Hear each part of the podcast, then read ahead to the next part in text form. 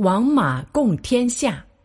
西晋灭亡以后，天下再次分裂，各地建起了一些小国家，历史上称作十六国。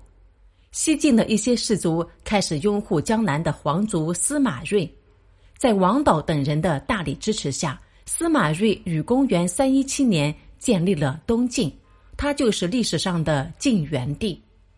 登基这天，司马睿从龙椅上站起身。对刚刚被封为丞相与大将军的王导说：“王将军，快与朕一起坐。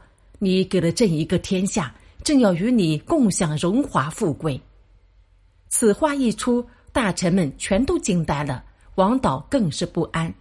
他知道自己虽然对司马睿全力帮扶，但自古以来还从没有人敢和皇帝分享天下呀。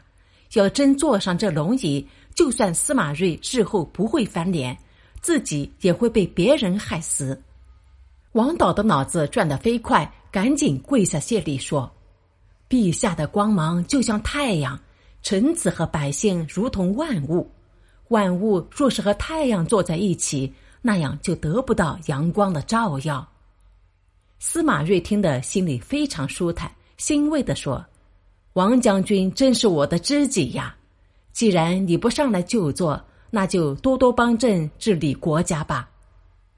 在接下来的几年里，王导大力发展农业，稳定百姓生活，制止腐败行为，与司马睿一道将都城健康建成江南的政治中心和军事重地。司马睿处处依靠这位得力的丞相，大小事情都喜欢与他商量。人们都说这段时期是王与马共天下。